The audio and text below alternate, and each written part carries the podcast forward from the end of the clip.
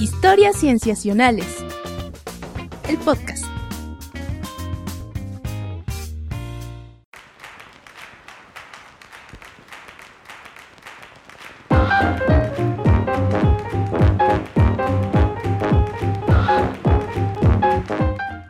Bienvenidos a Historias Cienciacionales.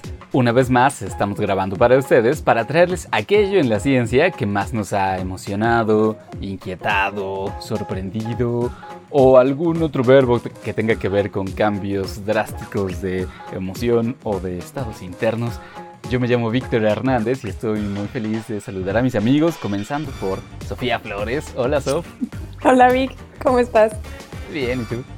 Bien, todo bien, gracias. Sí, me da mucho gusto. También está con nosotros nuestro querido Rodrigo Pacheco. Hola, Pach. Hola, ¿qué, tal? Muy contento de nuevo de estar platicando un poquito de la ciencia. Un poquito de la ciencia. Un poquito de esto, un poquito de aquello. Sí, fíjense que en este episodio no tenemos una persona invitada, pero pues elegimos tres cosas que nos parece que puede interesar eh, pues a, las personas que nos escuchan ya saben que pues tienen nuestros sesgos este, de preferencia un poco inevitables pero queremos que pueden ser padres. Y lo que sí prometemos hacer es no cohibirnos para nada y ser nosotros mismos. Sí, el trío original de historias cienciacionales, a ver cómo explota esto. Muy bien. Oigan, pues bueno, solo por adelantar, decimos que vamos a tratar de un avance tecnológico que parece ciencia ficción con el que una persona recuperó la vista. Vamos a hablar también de microbioma, pero específicamente de microbiomas antiguos. Y también vamos a hablar de los efectos fisiológicos que pueden tener contar historias. Así es que suena un muy buen episodio. Comencémoslo ahora.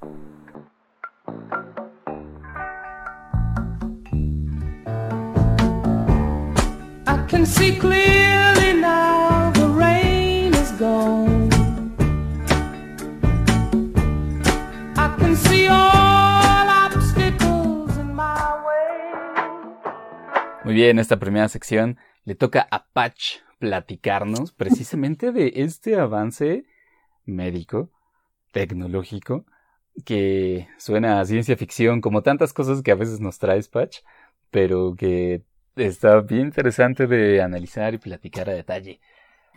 Sí, está, la verdad es que este artículo me, me robó la atención y creo que robó la atención de bastantes medios, que es esta noticia de devolver la visión a una persona que la había, que tenía ceguera, tenía una ceguera muy severa, y que hayan logrado a través de una, eh, una terapia génica el, devolverle parcialmente la visión. Y de esto se trata el, la nota, lo cual pues es, si suena un poquito como la ciencia ficción, imagínense de, para empezar, el, el, el paciente con el que lo trataron, que es solo una persona, sufre de retinosis pigmentaria, que es una enfermedad que es progresiva, se hereda eh, y raramente se diagnostica. Y es una, es una enfermedad causada por una mutación en más de, más bien varias mutaciones causadas en 71 genes distintos.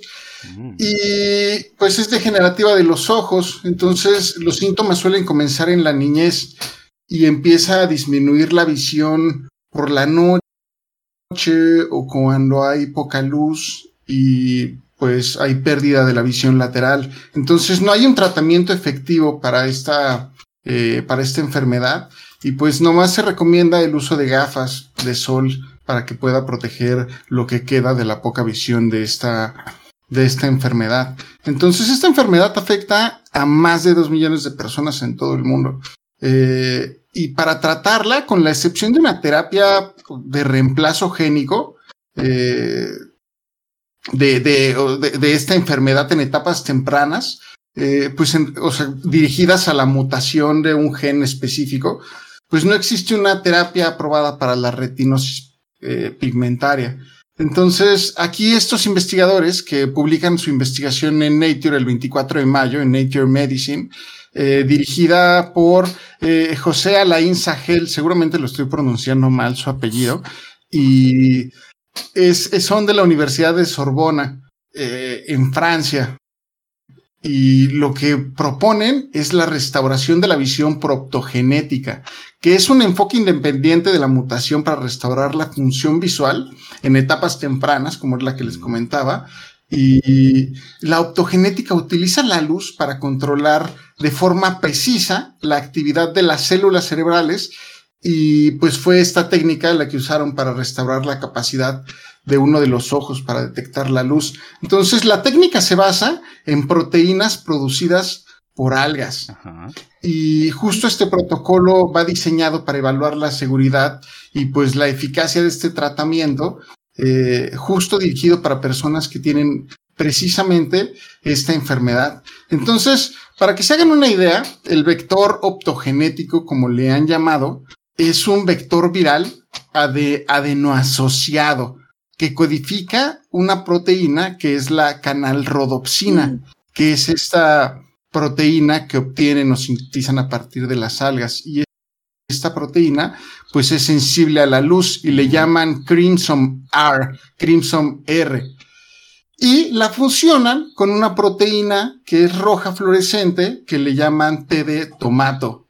Y la, la administran mediante una inyección única intravítrea es decir, en el ojo, y lo hacen en el ojo con peor visión, eh, pues para poder, o sea, y lo, y lo ponen hasta el fondo, el, la proteína, para que eh, se apunte a unas células que le llaman células ganglionares de la retina foveal, para aquellos que le sepan al ojo, que yo en realidad no, no conozco tanto de anatomía del ojo, pero me gusta leer eh, nombres rimbombantes. Entonces, pues. Entonces, lo que tienen que saber. Pues hay muchos en este estudio. En los estudios de medicina siempre hay nombres muy sofisticados para todo. No, no se ya también de los de física, ¿verdad? Ay, no, bueno. Oye, pero espera, déjate. Entonces, el, el, Perdón, es que Vic hizo una ademán como de que, ay, la inyección. Vic, ¿a ti cuando te operaron de los ojos no te inyectaron de los ojos para anestesiarte? No me inyectaron. Eh, ah, ¿o sí? No, no, la anestesia primero fue gotas. Ah, y luego no te inyectaron en, así te metieron una jeringa al ojo. Según yo, no, no que me acuerde. Ah. me acuerdo que, que lo que más, digamos, eh, afectó fue el láser y que hasta olía como a cabello quemado, pero bueno, es que es, que es como proteína quemada, ¿no? Eh, pero no recuerdo una inyección entrando a mi ojo, pero tal ah. vez es que lo borré de mi memoria. No, no, solo preguntaba porque le hiciste así como de, uy, yo me acuerdo que también así anestesian a la gente que, ajá, ajá. Bórrenme el recuerdo. Es porque han usado termómetros contigo, ¿verdad? Te han borrado ese recuerdo de ese amargo amor.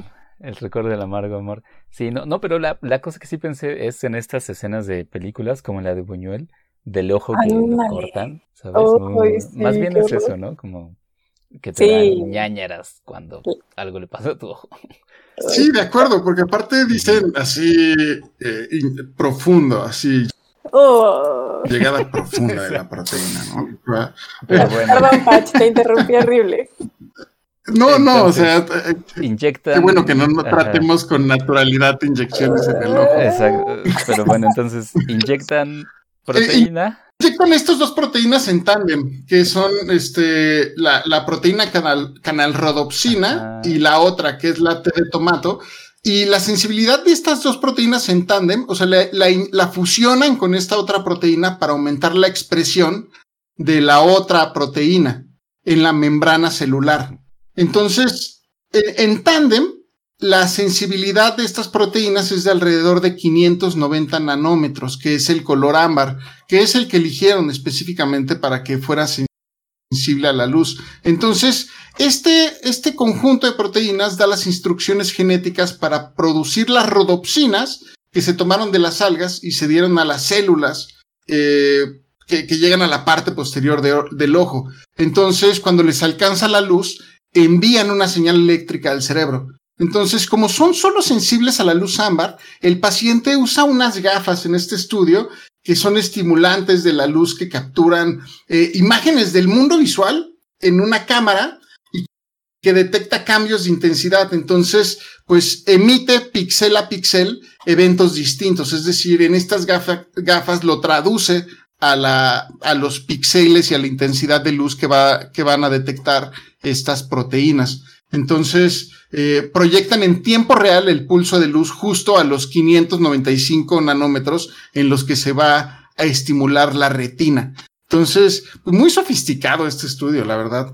Entonces, el receptáculo del tratamiento, o sea, de este tratamiento, tenemos que decir que es un varón de 58 años que le diagnosticaron esta enfermedad desde hace 40 años. Entonces, tiene una agudeza visual muy, muy limitada a la percepción de la luz y sabemos que vive en Bretaña, Francia, y fue tratado en París. Y en donde se le inyectó el ojo fue en donde se le ve eh, el ojo que veía peor y es donde se le inyectó. Entonces, tanto antes como después de la inyección le estuvieron realizando exámenes oculares y lo que vieron es que no hubo ninguna inflamación intraocular, no hubo cambios en la anatomía de la retina y tampoco hubo eventos adversos en los ojos o, o algo que le hubiera ocurrido eh, dándole este seguimiento. Entonces, el ojo, el ojo tratado, lo que es, lo que es muy, muy impresionante es que retuvo la percepción de la luz durante las 84 semanas de prueba. Entonces, de, para que se hagan una idea, vamos a seccionarlo, que es que cuatro meses y medio después de la inyección, comenzaron a dar un entrenamiento visual sistemático con las gafas estas que les comento, que para estimular, eh, que estimulan con luz. Y el entrenamiento inició cuatro semanas y media después, porque la expresión de los, de, de la proteína en las células se estabiliza hasta dentro de dos o seis meses. Esto lo saben porque llevan experimentando con organismos no humanos, que muy seguramente son primates, eh, para ver eh, cómo se expresan estos organismos, entonces de ahí se fija. Y pues siete meses después del inicio del entrenamiento visual, o sea, después de estos cuatro meses y medio, el paciente comenzó a reportar signos de mejoría visual al usar las gafas estas. Entonces el paciente comenta que la primera señal de que estaba funcionando fue cuando salió a caminar y de repente aparecieron rayas de un paso peatonal en su visión. Entonces, imagínense qué emocionante debió de haber sido para esta persona empezar a detectar estas rayas del paso peatonal. Incluso hasta me da un poquito de escalofríos estar así caminando. Y verán, de repente, ay, güey, está funcionando esta, terapia. Ay, Entonces, ¿ustedes han visto estos videos super cursis de personas a las que les regalan estos lentes para ver los colores cuando son daltónicos? Sí, sí, claro. Son mm. súper emocionantes. Yo siempre los veo para cuando necesito levantarme el ánimo. Alguna vez leí en Reddit que, que, le regalaron a un daltónico y uno de estos tipos de lentes y no estaba bien ajustado y que la que se los puso, pero todos estaban grabándolo para ver su reacción, así toda su familia y que se los puso y no, no, fue un gran cambio porque no estaban ajustados a su a su, a, su, campo. Su, nivel de alto. Ajá, ajá, exacto. Gracias. y, fue toda una decepción familiar el momento. Qué decepcionante. Entonces, eh, pues en una entrevista para la BBC, justo el que dirige la investigación, que es el doctor José Alain Sahel, eh, comentó que pues el paciente justo inicialmente estaba un poco frustrado porque pasó un montón de tiempo entre la inyección y el momento que comenzó a ver algo, pero pues después se entusiasmó pues bastante. Parte de las pruebas que le hicieron fue, o sea, para evaluar eh, la recuperación que había tenido, fue que le ponían, eh, la prueba era determinar la presencia o ausencia de un vaso chiquito de 6 por 6 centímetros eh, sobre una mesa blanca. Entonces, a través de un teclado, él ponía las respuestas y pues el vaso se colocaba a una distancia fija del paciente y pues se le indicaba que cerrara los ojos el paciente eh, durante los primeros 5 segundos y luego se le pedía que abriera los ojos y se le daba 15 segundos para determinar si el vaso estaba o no presente en la mesa. Entonces, tanto las respuestas de comportamiento de estas pruebas como la actividad cerebral eh, se registraron simultáneamente eh, dentro de estas evaluaciones. Entonces, pues sí, las pruebas sugieren que la estimulación optogenética de la retina, pues sí desencadena, pues, la percepción visual, sí la induce. Y presentan en este estudio la primera evidencia de que una inyección de un vector de terapia génica, eh, pues combinado con esta tecnología de las gafas estimulantes de la luz, pues puede restaurar parcialmente la función visual de un paciente con una enfermedad que pues no tenía tratamiento y pues es lo suficientemente eficaz como para que se pueda orientar hacia un objeto y, realizar una eh, tarea para poderlo alcanzar, por ejemplo. Y yo creo que eso es un grandísimo paso y es muy sorprendente que estemos viendo eh, este tipo de investigaciones desarrollarse de forma positiva. Sí, sí, está bien padre. Además, precisamente como viendo los alcances que puede tener esta tecnología de la optogenética. Yo me acuerdo que hace algunos años ya eh, yo comenzaba a escuchar de ella y sí se vendía como una cosa casi como, como en su momento se llegó a vender CRISPR, ¿no? O sea, como algo que iba a revolucionar un chorro de cosas, em, pero que, pero que bueno, todavía le faltaba tiempo, ¿no? Para ir llegando de verdad a los tratamientos, etcétera. Ahora vemos que ya hay estos resultados. Y, solo como para confirmarlo, Patch, porque como bien dices, es un proceso sofisticado. A ver, entiendo que eh, este hombre tiene su condición genética hace que sus retinas no tengan fotorreceptores, ¿no? O sea, que no produzcan esas moléculas.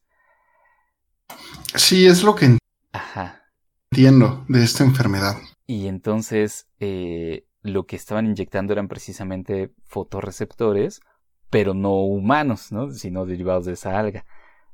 Sí, y que se sinteticen. Y que, y que las células mismas de la retina los comiencen a producir, es eso, ¿no? Exacto. Ah, entonces como que las células, o sea, como que ahora su ojo produce fotorreceptores de alga, digamos. Sí, pero me parece que tiene que ser bajo el tratamiento. O sea, que no, no, mm, no me queda claro si eh, cuánto tiempo pasa para que se le tenga que volver a inyectar. Ya, sí, sí, sí. Posterior a esta. Ajá a la primera inyección, sobre todo porque comentan que se retuvo por bastante tiempo. Ajá. Sí, supongo que las células necesitan que constantemente les estén dando las instrucciones, ¿no? Para que produzcan esta, esas moléculas, ¿no? A mí me llama mucho la atención la cercanía de este trabajo con eh, las vacunas que nos han inyectado a los que tenemos el adenovirus adentro.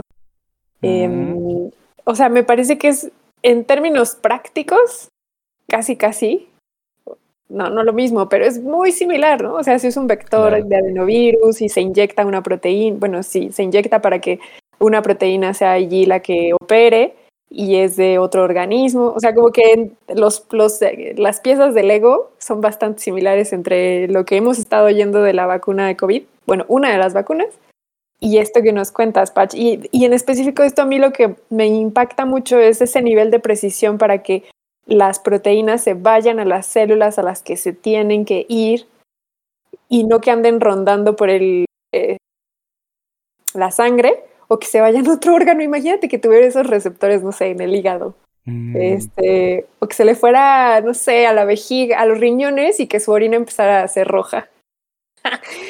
No, estoy bromando. Yo creo que estamos en etapas muy tempranas, ¿eh? Porque eh. somos un sistema complejo y realmente hay que, pues como lo están teniendo, cautela al, mm. iniciar este tipo de terapias. Incluso ya se habla que incluso en CRISPR causa mutaciones que ni siquiera iban dirigidas mm. a las zonas específicas que se tenían planeadas y digamos que yo me lo imagino como escopetazos genéticos.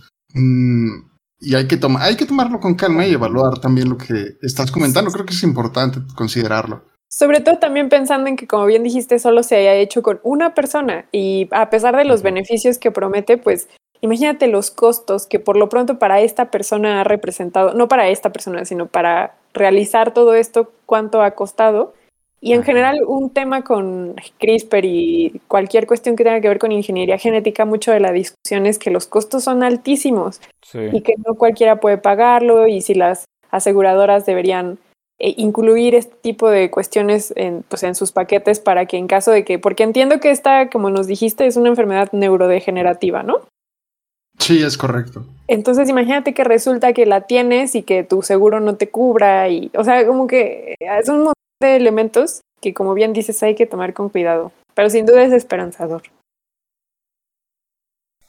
Sí, en ese ánimo de ir con cautela, eh, cualquier paso adelante es un gran paso, ¿no? Y este paso, aunque sea pequeño, digamos, aunque lo único que haga es mostrar que la tecnología es segura, pues ya es un gran paso.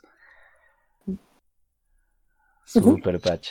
Sí, pues al menos hubo una persona contenta viendo los investigadores y el que recuperó la vista. yo creo que es, invaluable lo que ocurrió con esta investigación. Es verdad. Sí, definitivo. Pues muy bien, sí, enhorabuena para todos ellos y muchas gracias, Patch, por traernos este caso. Ay, con gusto. Muy bien. Con ello entonces pasamos a nuestra siguiente sección. Impactante, Juan Carlos. Muy educativo lo que pasa con la cacú. Caca, Tulio. Digamos las cosas como son. La caca, también conocida como churretín o es un tema interesante para conversar en el almuerzo familiar. En la cual Sof nos va a platicar de uno de sus temas favoritos, el microbioma, pero con un corte histórico. Antes de eso, debo decir que estoy muy contenta porque vamos a hablar de popó. Entonces no era el corte que yo esperaba. Ay, vamos a hablar de popó humana. Eso está padrísimo. Este, y la pregunta es: ¿cuándo la han cagado? No, no es cierto. Así, en la última semana. ¿Cómo fue la última vez que la cagaron? No, no es cierto. Pero me encanta porque pues da, da paso a muchos comentarios escatológicos y, y, pues yo creo que entre eso y los albures, yo creo que da, para mucho, ¿no? Ah, Fíjense que básicamente el paper del que les voy a hablar es uno que igual se publicó el 12 eh, de mayo de 2021.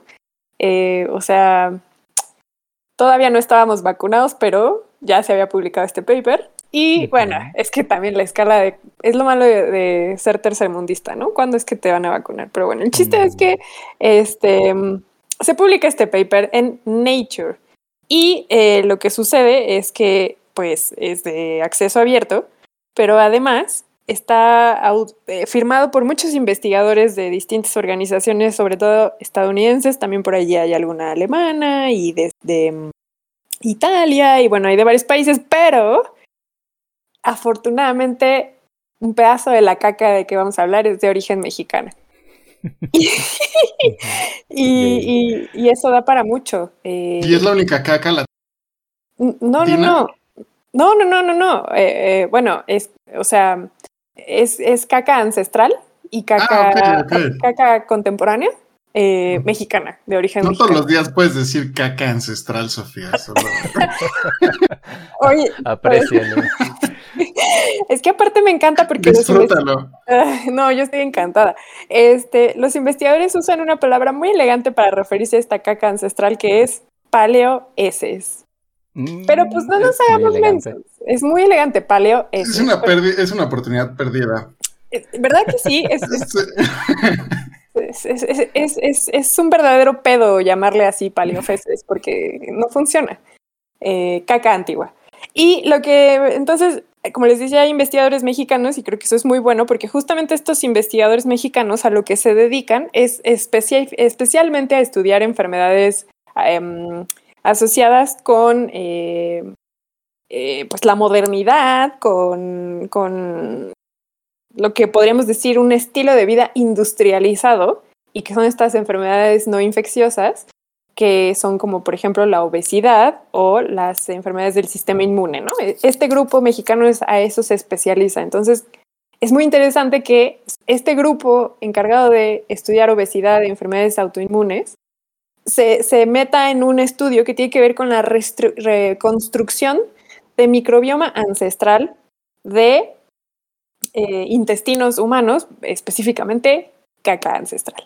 Y lo que hicieron con todo este grupo de investigadores de varias partes del mundo es que analizaron eh, el genoma microbiano encontrado en ocho muestras de paleoeses, o sea, muestraron ocho cacas ancestrales. Y lo que hicieron fue eh, describir los genomas bacterianos que encontraron allí y, de entre los, y claramente estas, estos genomas los compararon con eh, personas que, contemporáneas que viven en ciudades y personas contemporáneas que viven en lugares no industrializados, en lugares apartados eh, y que podrían considerarse que pues, tienen una dieta no industrializada. Y lo Una duda. Eh, ¿De dónde sacaron esas ah, cacas ancestrales? Digo, sabemos de dónde salieron, pero ¿cómo las encontraron? Pues, ¿estamos hablando de fósiles o...? Exactamente, sí. Estas mm. cacas lo que ellos dicen es que tienen alrededor de, eh, que son de personas que vivieron entre hace mil y dos mil años de edad. O sea, son cacas que tienen mil o entre mil y dos mil años de edad.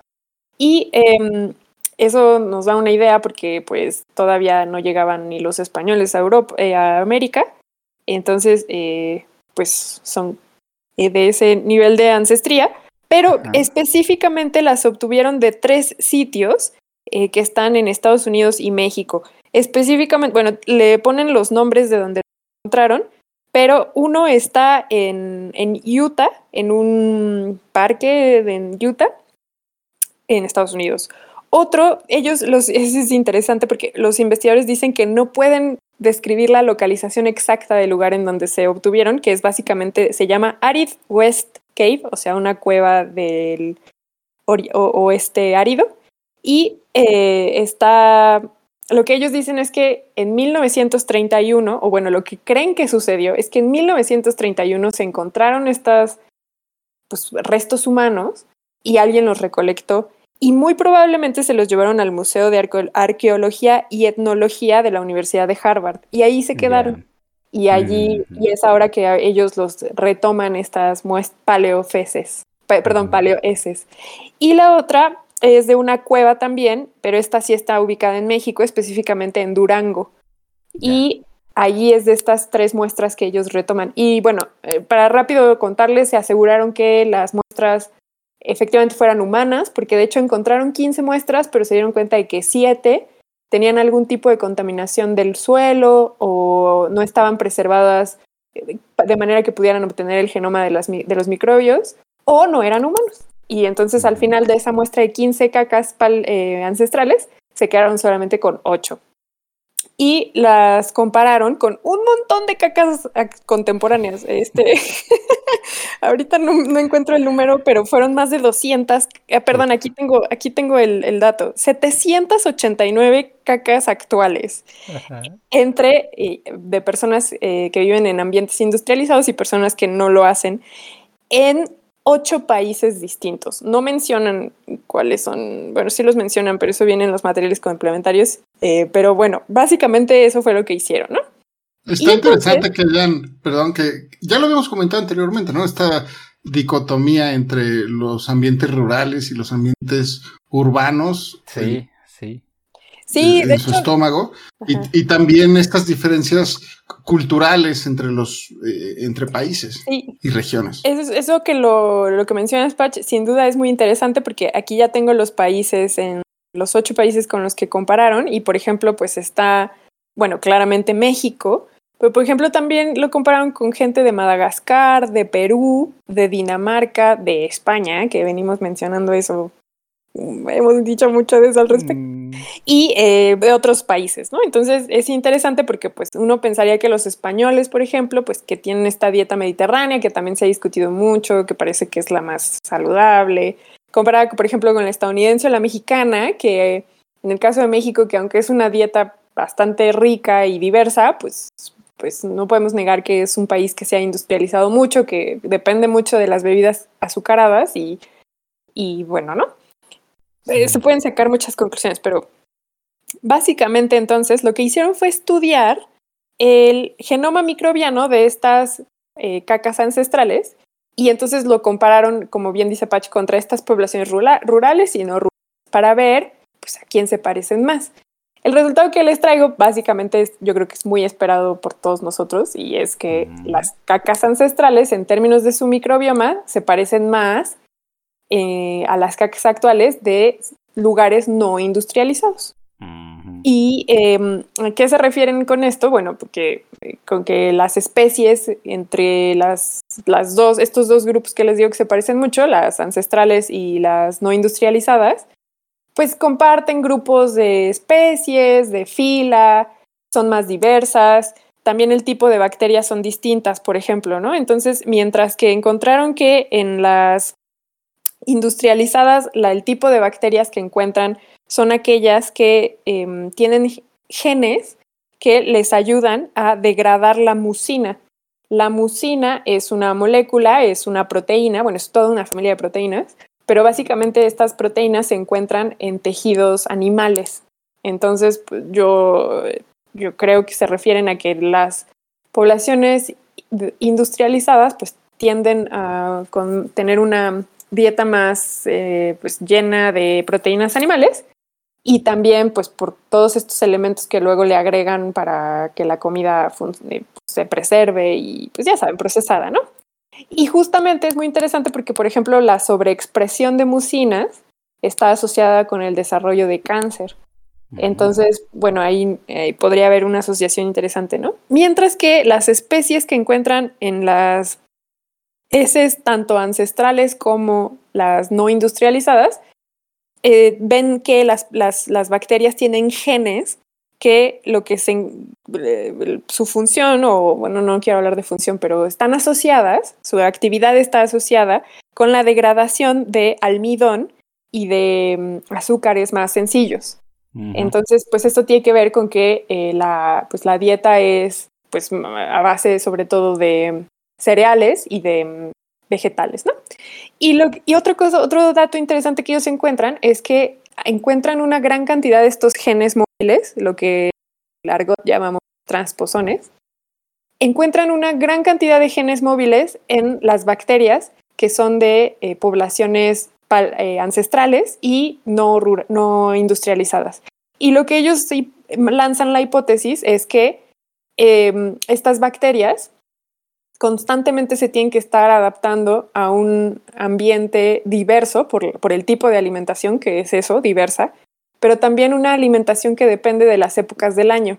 Y entonces estas bacterias, entonces su genoma está altamente enriquecido en este tipo de genes, justamente porque las bacterias tienen, sobreviven aquellas que tienen esta capacidad para adaptarse a este ambiente diverso y cambiante a diferencia de las industrializadas que pues tienen o tenemos una dieta mucho más constante a lo largo del año, que no varía con la, temporada de, pues, de lluvias, de secas, etc. Y otro dato, ya para terminar, otro dato que también encuentran es que eh, su, la cantidad de genes que encuentran novedosos de especie, perdón, la cantidad de especies novedosas que encuentran y que nunca antes habían sido descritas son el 39% de las que encontraron. Es decir, ellas con este estudio lo que lograron fue describir 498 genomas eh, microbianos. Ese fue de este total de, de, las especies analizadas, encontraron o lograron caracterizar 498 genomas.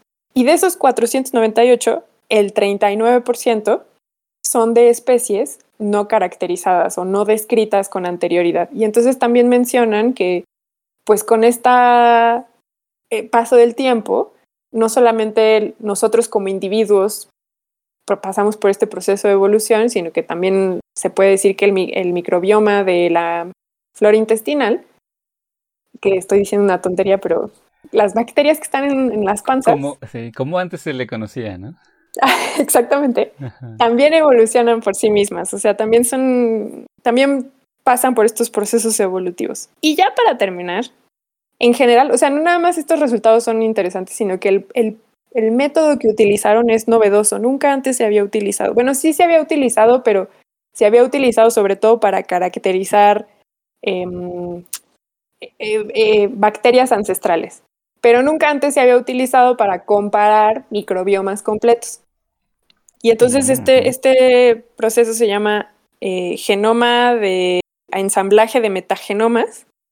Es novedoso porque lo que básicamente hace es tomar, un, tomar poblaciones de referencia y reconstruir genomas que se desconocen, que pueden estar altamente dañados y que justamente con esta referencia puedes armar estos legos de, genomas que pueden estar dañados porque justamente son ancestrales. Entonces, esta, esta técnica se propone para reconstruir genomas dañados.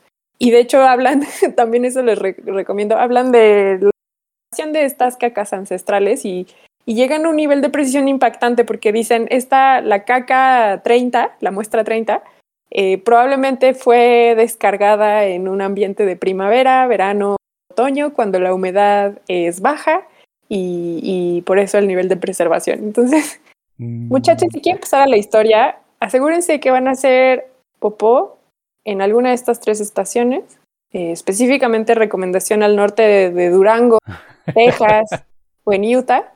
Y probablemente dentro de mil años un grupo de investigadores rescate esas cacas y, pasen a la historia, igual y no con un nombre y un apellido, pero sí a través de su microbioma. Sofía, haces que la caca se vuelva, se vuelva un acto. ¿Qué tal si en cualquier momento es histórica tu caca, Dios santo? ¡Qué presión! Estaría, eh, no sé, o sea, piensa en las posibilidades. Sí, sí, la caca de unos, el tesoro de otros. Exacto. Pero está súper bueno eso. E, eso está bien padre, ahorita que acabas de decir, me acordé. Eh, que tuvieron, que como las cacas no formaron parte de un entierro especial, o sea, sí tuvieron que hacer cierto tratamiento ético, tuvieron que pedir permiso a, a, un tribunal en Estados Unidos para decir, miren, vamos a trabajar con cacas, pero no vamos a violar ninguna tumba, no vamos a, transgredir a nadie, son cacas. Eh, y aún así tuvieron que pedir asesoramiento para asegurarse de que no estaban rompiendo ninguna regla en lo ético y lo moral. Entonces... Me encanta eso. Es muy interesante. Sí, no, pero está bien. Oye, yo solo voy a decir que, em, bueno, además de lo padre que está el estudio, em, que me gusta mucho que plantean, bueno, como que ponen en la mesa de discusión precisamente la evolución del microbioma. Em, y, y, no solo por, digamos, compararlo con el que estaba en nosotros hace mil años y el que está ahora en distintas regiones del mundo, sino también cómo puede ir evolucionando en nuestra propia vida, ¿no? O sea, porque mm. sabemos que las bacterias se reproducen a un ritmo mucho más rápido que nosotros, entonces eh, un año pueden ser muchísimas generaciones para ellas, ¿no? Eh, y en términos evolutivos, bien podemos hablar de evolución dentro de nuestro microbioma en el lapso de una vida humana, ¿no? Entonces, a mí me encanta que se ponga ese tema en la mesa de discusión.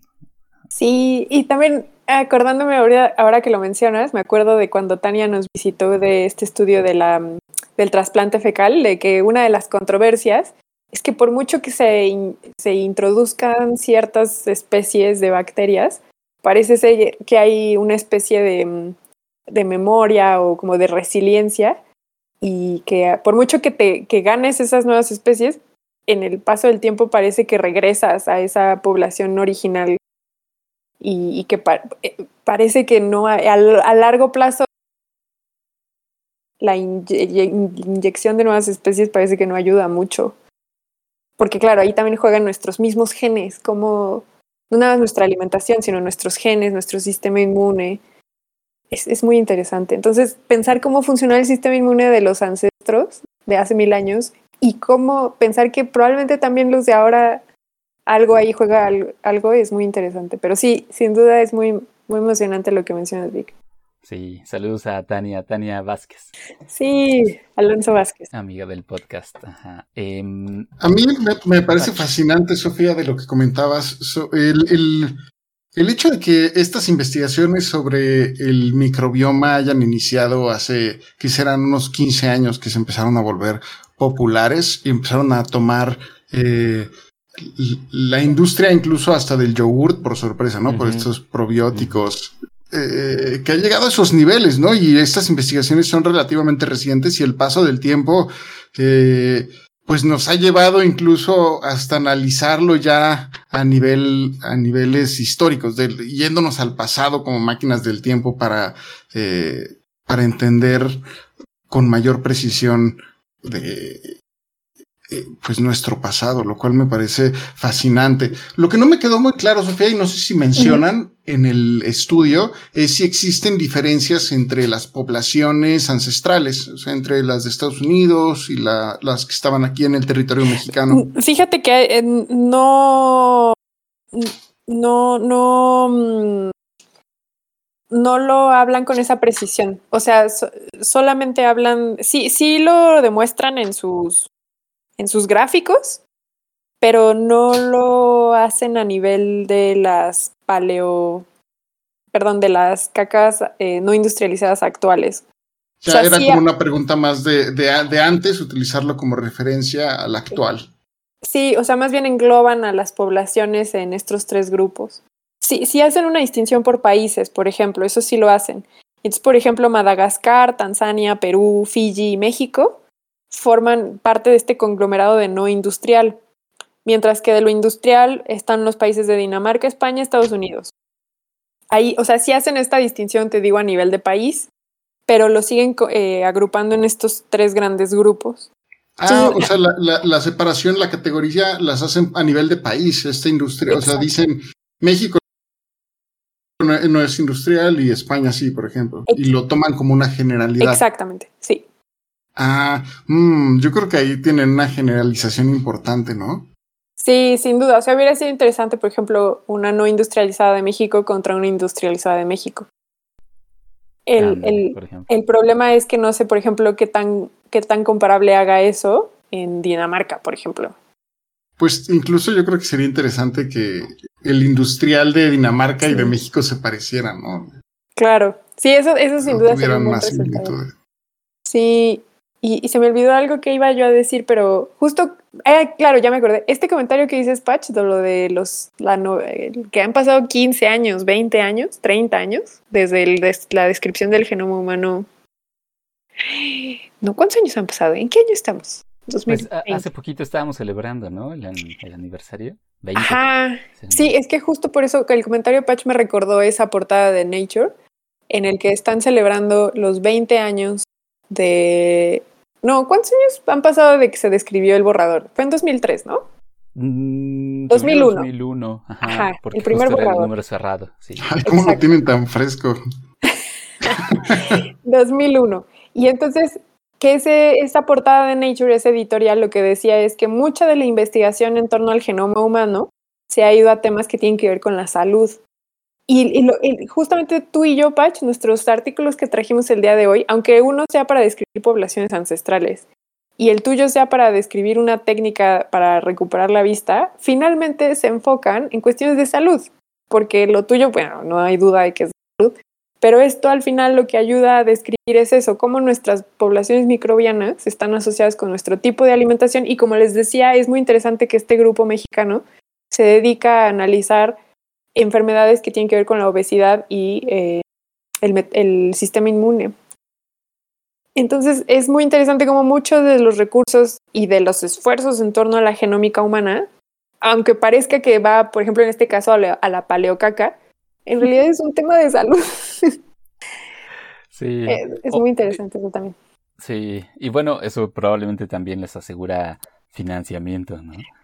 Es un círculo vicioso, claro. Mm, pero bueno. Mm, financiamiento. Porque si es, que si tú llegas a, digamos, a tu convocatoria diciendo voy a estudiar paleocacas, denme dinero, probablemente alguien alce una ceja. Pero si le dices, y eso puede ayudar a la salud de todos, bueno, ¿no? Tome todo mi dinero. No, a mí, a mí me dices, voy a estudiar caca y te digo, ¿qué? ¿Dónde firmo? Ojalá hubiera más como tú en los ah. comités de asignación. Sí. Muy bien. Pero bueno, muchas gracias, Sof, por traernos este estudio. Eh, y ya no la caguen. O por lo menos no en un lugar donde se, pierda en el Exacto. del tiempo. ¿no? Sí. si la van a cagar, pongan ahí un recordatorio de que es suya. Ajá, firmen, firmen ahí la. No, qué pena que sepan lo que como. Bueno. Muchas gracias, pues con esto pasamos a nuestra siguiente sección. Sabían de su pasado a través de los cuentos, explicaban su presente contándose cuentos y predecían su futuro con cuentos, el mejor lugar de la casa junto al fuego se le reservaba siempre al cuentacuentos. En la que me toca a mí platicarles de un estudio que también tiene que ver con salud, pero desde otro punto de vista, a ver qué les parece. Yo quiero comenzar haciéndoles la pregunta. ¿Tienen ustedes un cuento favorito? Eh, y si sí, ¿por qué dirían que es su favorito? Mm. Un cuento me refiero como, o sea, puede ser desde los que les contaban antes de dormir hasta, pues no sé, una historia de, de, un libro de cuentos, de un autor o novela, no sé, ¿no? O sea, Cuando hiciste la pregunta, que yo contesté esta cabrón, lo primero que pensé fue en el del dinosaurio de Monterroso. Ah, claro. Pero luego me quedé pensando, ¿eh? Nada, que sí lo estoy leyendo, ya casi lo acabo. Ah, me quedé pensando ¿Qué es un cuento? ¿Qué es un cuento, Vic? ¿Qué es un cuento? Uf, está difícil, pero para efectos de esta sección podemos decir que es una secuencia de sucesos que le ocurren a personajes. Porque también me vino a la mente la de eh, la historia de Macario, que mm, come con la muerte. Uy, sí, súper buena. Ajá. Grandes cuentos, creo yo, que has elegido. No me viene. ¿Y dirías, que, dirías que son tus predilectos por...? Pues el del dinosaurio por la... ¿No? Es, es como muy... Es como, wow, ¿cómo lo logra con palabras? Y, y, que da paso para muchas cosas, ¿no? Eh, y el de Macario porque es inesperado. Sí. Eh, pero no, no sé. Creo que hay mucho, creo que, creo que he leído mejores cuentos, pero ahora no me acuerdo bien. No ah, sé, bueno, pasa la palabra. Se quedaron en tu memoria por algo, ¿no? Sí. Súper, muy bien. Pat. Eh, ahora que hiciste la pregunta antes de iniciar el episodio, me agarraste en jaque. No había pensado hace mucho tiempo eh, un cuento, pero me vino a la mente el de Ajolotl de Julio Cortázar. ¿Cuenta como cuento? Sí, ¿no? Muy bueno. Sí, me, me, me gustó mucho cómo describen. En, la descripción me parece fantástica. Sobre, todo porque por un tiempo pasé mucho tiempo cerca de los ajolotes y tal cual es una gran descripción de ellos. Tal cual. Te, te, sentabas a verlos así en la pecera, a los ojos directamente. Es un buen cuento. Qué padre. Fíjense que yo les puedo contar que uno que me gusta mucho, pero este sí es por motivos emocionales. Eh, mi mamá solía contar uno que tenía que ver con un rey. Ay, a ver si me acuerdo, pero. Ay, Víctor. que no le. Eh, aquí va.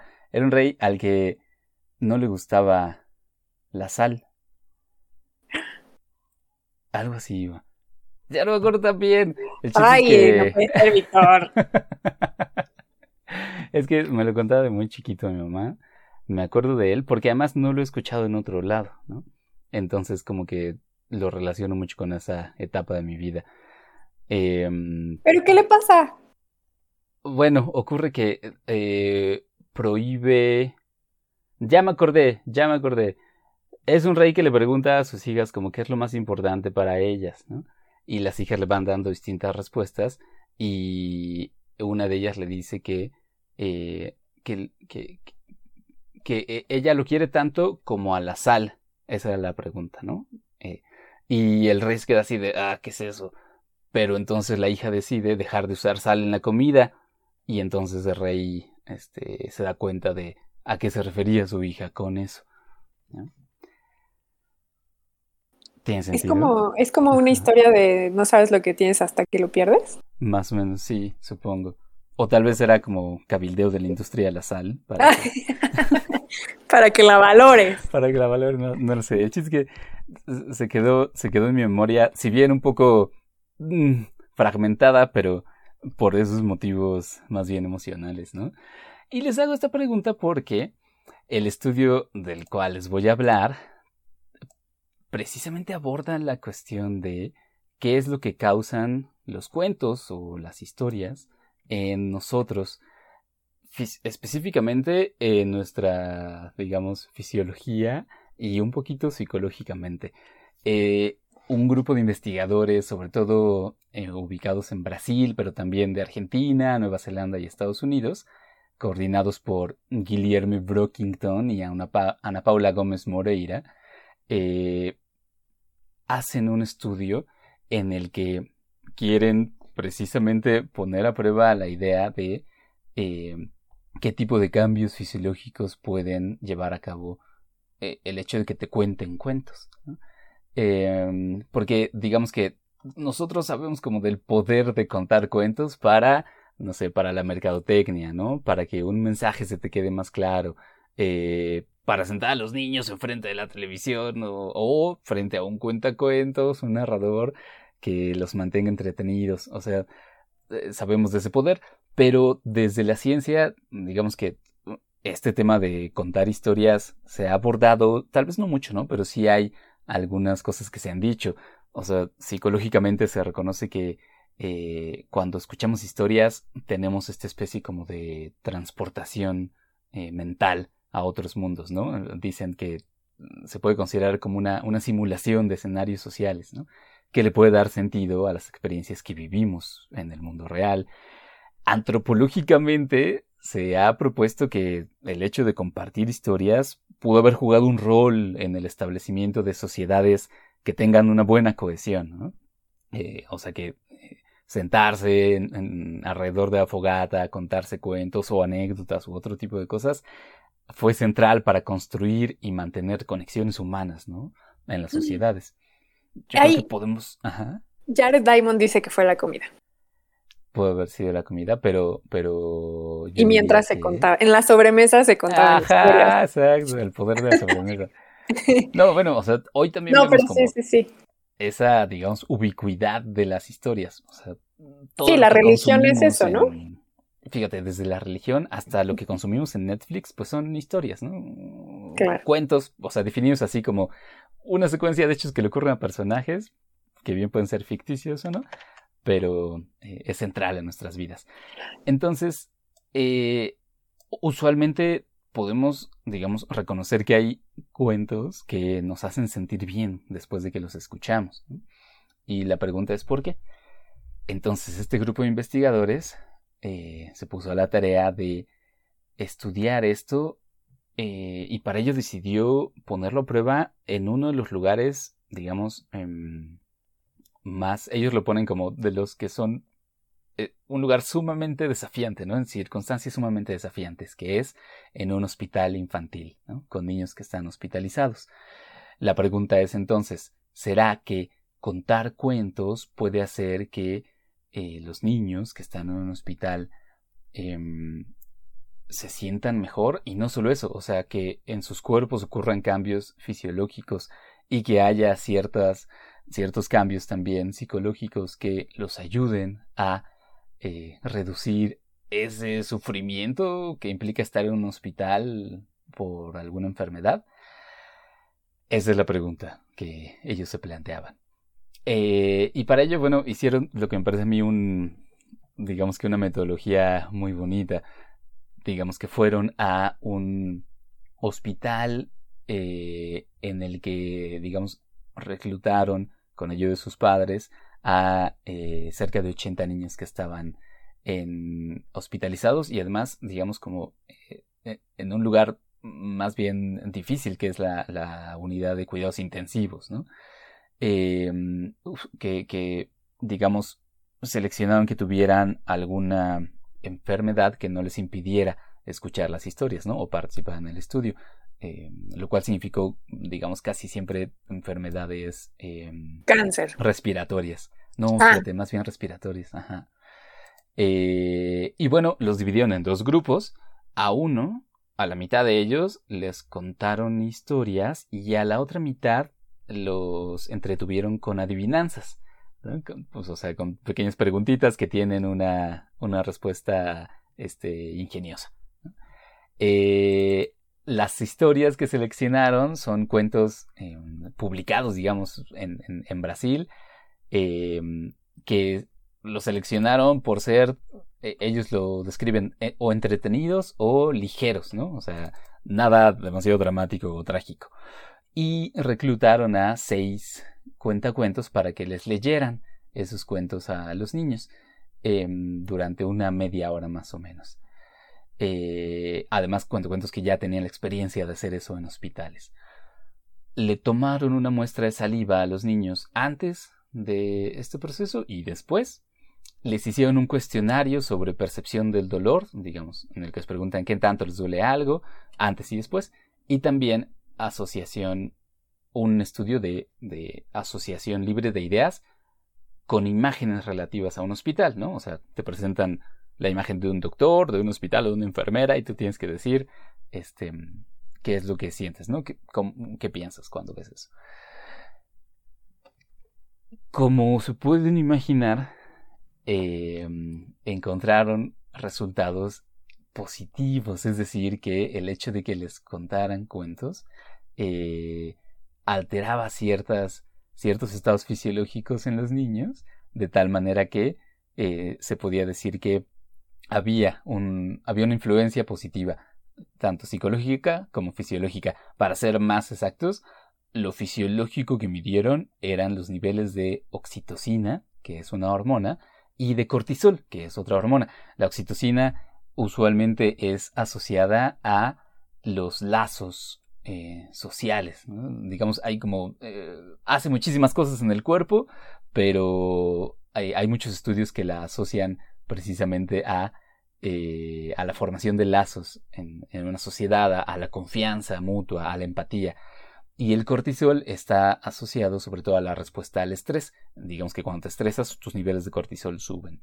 Entonces, lo que ellos encontraron es que los niños a los que les leyeron cuentos eh, bueno, digámoslo así, ¿no? Todos los niños que, que participaban en el estudio eh, tuvieron niveles, bueno, subieron sus niveles de oxitocina.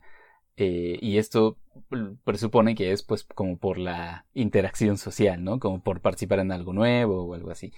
Pero los niños a los que les leyeron cuentos, sus niveles de oxitocina subieron el doble de aquellos a los que solo participaron en adivinanzas. Eh, y además en sus cuestionarios sobre el dolor, eh, pues reportaban que, que, tenían este, disminución en el dolor.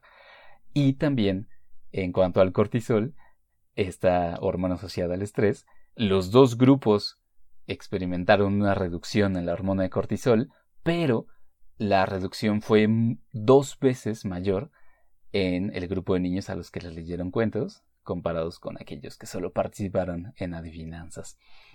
Entonces, o sea, digamos que tenemos una evidencia de que eh, la, ellos lo pueden así, ¿no? Contar cuentos puede influir positivamente tanto en variables psicológicas como fisiológicas en niños hospitalizados, incluso en circunstancias tan sumamente desafiantes como lo son las unidades de cuidado intensivo. Oye, Vic, y, estos niños eh, a los que se les leían los cuentos y las estaban en un, bueno, no sé si lo digan en el estudio, pero estaban como en una especie de sala en la que estaban todos, o, al ser cuidados intensivos era, primero iban con uno, luego con otro. Ya.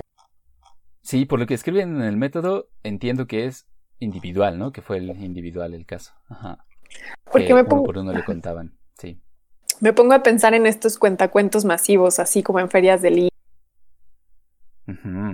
pues así, en eventos masivos, supongo que los niveles de oxitocina deben de ser mayores cuando hay una sala llena de niños. Bueno, es una hipótesis. Pues yo imagino que sí, también por esa idea de la interacción social. ¿no? Exacto. De que sientes que eres parte de ese público y parte del cuento que te están contando. exacto. ¿Y tú cómo cuenta? ¿Cuánto sientes esa oxitocina mm. en el ambiente? Ay, quiero decir que sí, pero no sabría a ciencia cierta. Es que, ajá, cuando me ha tocado precisamente contar frente a, eh, a público grande, bueno, no, a cualquier público, ¿no? Porque uno chiquito, pues tienes como esa ventaja de la intimidad, ¿no? Que a veces hace que sea más intenso todavía el sentimiento. Y a un público grande tienes esta retroalimentación como de saber que, no sé, estás haciendo reír a muchos y tú te animas más, lo cual probablemente también hace que funcione mejor lo que estás haciendo, entonces, ¿sabes? Mm. Em, pero siempre debo decir que eh, estar de cualquier lado, ¿no? Tanto como contando como en la audiencia, eh, siempre me deja una buena sensación. Y ahora puedo decir que tiene que ver con estas dos hormonas por lo menos. Es que otra duda que me surge es porque hablaron de la oxitocina y, de, mm, pues supongo que eran cuentos que se aseguraron que fueran a ser felices, ¿no? Porque sí. Supongo que, no sé, igual tú como contador de historias, no sé si a ti te ha pasado que cuentes una historia triste y terminas apachurrado. sí. Y, me ha tocado también verlo con colegas, ¿no? Es una cosa bien fuerte. De pronto eh, escuchas que un colega cuenta una historia, digamos, como em, no feliz, pero muy poderosa, ¿no? O, que puede dejar una reflexión padre. Y tú dices, ah, bueno, estuvo bonita. Pero volteas a ver al público y hay alguien llorando que se acerca al narrador y le dice, o sea, no tienes idea de lo que me movió esta historia, ¿sabes? Entonces, Em, aquí sí seleccionaron historias que, que, ellos, te digo, definen como entretenidas y ligeras, ¿no? O sea, eh, para que, bueno, yo creo, o sea, para no introducir emociones negativas, mm. pero yo creo que, este, digamos que no me parecería raro pensar que lo que, lo que veríamos sería como un aumento en la intensidad de esa emoción, sea cual sea, ¿no? La que pueda transmitir el cuento. En la, en, los materiales adicionales del artículo vienen los cuentos. Los cuentos. Sí, eh, por, por poner un ejemplo, el, resumen de uno es este Caperucita Amarilla, se llama, que es una niña muy bonita que sufre de un mal terrible, le tiene miedo al miedo. Entonces se enfrenta a lo desconocido, que es el lobo, y al enfrentarse a ello, supera sus propios miedos, inseguridades y descubre la alegría de vivir. ¿Cómo le puede tener miedo al miedo? Eso es imposible. Pues no lo sé, habría que leer el cuento como tal. Esa es una paradoja, es imposible.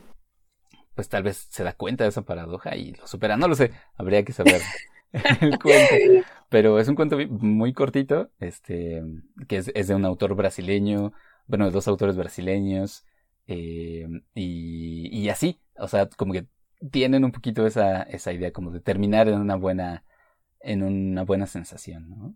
Mm. Sí, lo seleccionaron justo por eso. Ah, y eso sí lo dice, ¿no? O sea, como deliberadamente seleccionamos cuentos que, que hagan sentir bien. Seguro hay estudios, no lo sé, pero sería interesante investigar si hay estudios que, por ejemplo, analicen de qué manera el leer cuentos de niños configura eh, de alguna manera tu, como tu catálogo de emociones, ¿no? Porque pienso, por mm. ejemplo, los niños Disney, que crecen siempre con estas mm. historias de que todo es perfecto y las princesas y... Y pienso en, niños que han, se han acercado a historias más complejas, que, que les inspiran otro tipo de sentimientos y, y que igual y no, no, son todavía capaces de ponerle nombre al sentimiento, pero que saben cómo se sienten cuando hay ciertas impulsos o, ¿cuál es la palabra? Pues, que desencadenan ciertas cosas. Me estás dejando pensando mucho, Víctor.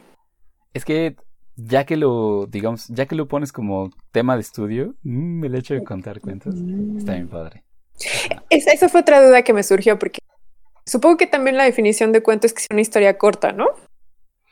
En este caso creo que sí. Lo que pasa es que o sea, en inglés no es enteramente equivalente a story, que es el que usan ellos, storytelling, a como en español entendemos cuento, ¿no? Porque aquí cuento incluso ya es, un género literario, ¿no? Y tiene que ser corto. Pero, pero bueno, en el artículo hablan de story y en inglés se habla de story como, o sea, cualquier narrativa, ¿no? O sea, ajá, puede ser una película, una novela hiper larga, ¿no? Y esa tiene una story ahí.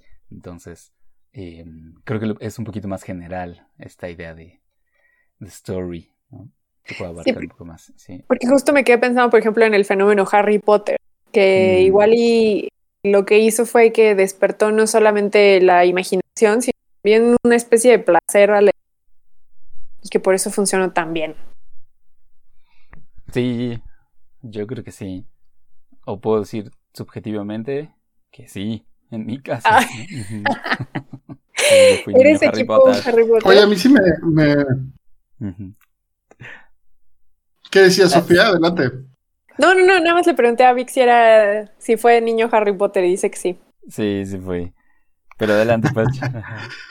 me parece fantástico que, que se evalúe el papel de los cuentacuentos incluso en la salud de los niños. es muy, eh, muy bonito la investigación en ese sentido y logra colocar eh, el hecho de contar historias, que aparte es algo muy humano, ¿no? Contar historias, o sea, es, eh, desde el principio de los tiempos contamos historias y hasta que, incluso qué tan humano en términos de especie puede llegar a ser y puede llegar a estimular esta imaginación y esta pérdida de, incluso del ser y que te transporte a estos eh, mundos fantásticos y, en ese sentido sin duda puede llegar a ser más entretenido que responder acertijos, ¿verdad?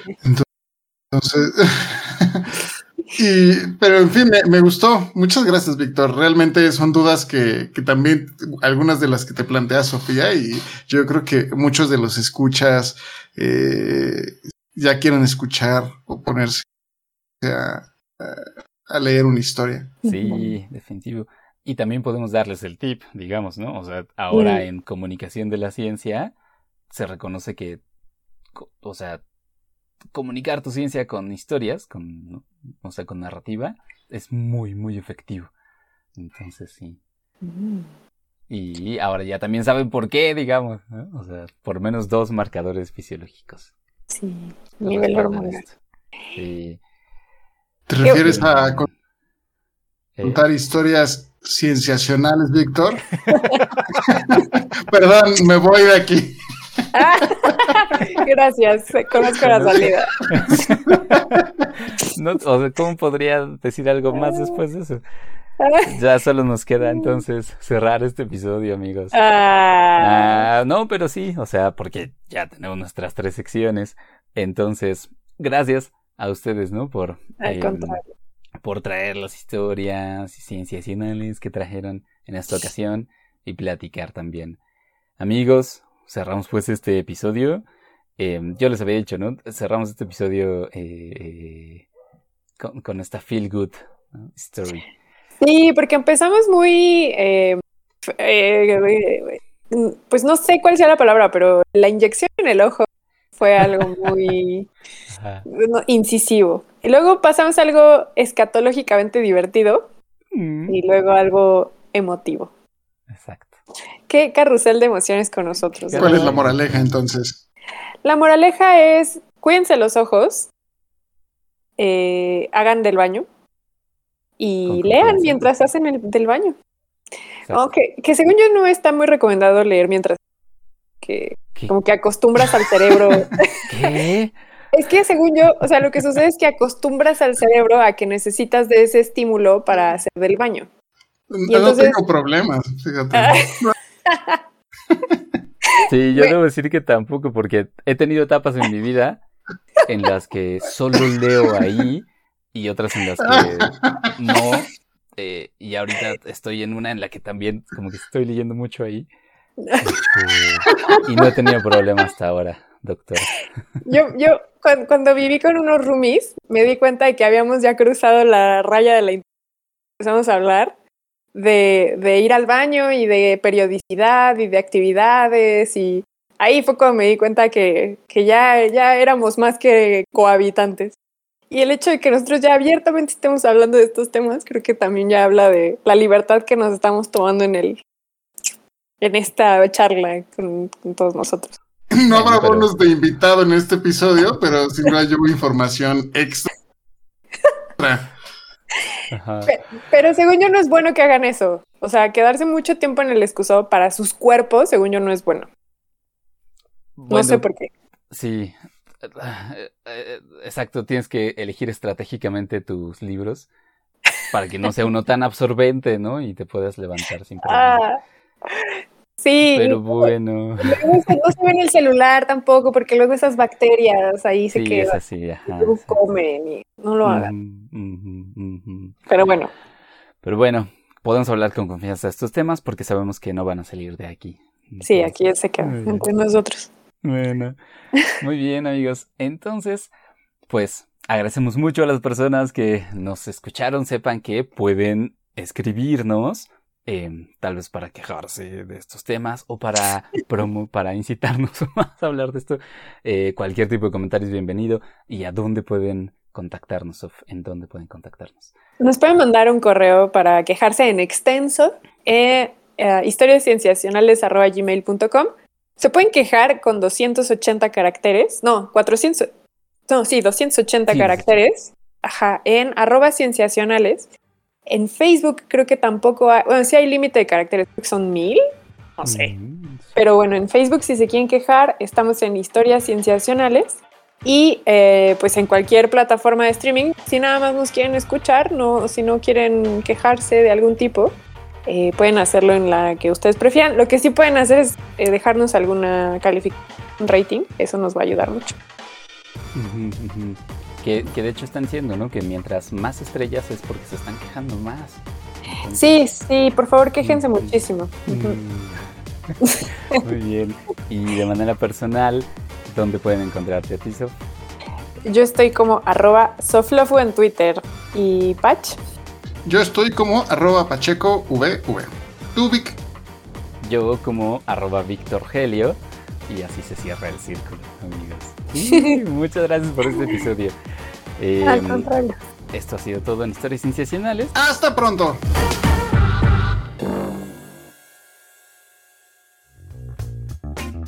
Esto fue Historias Cienciacionales, el podcast.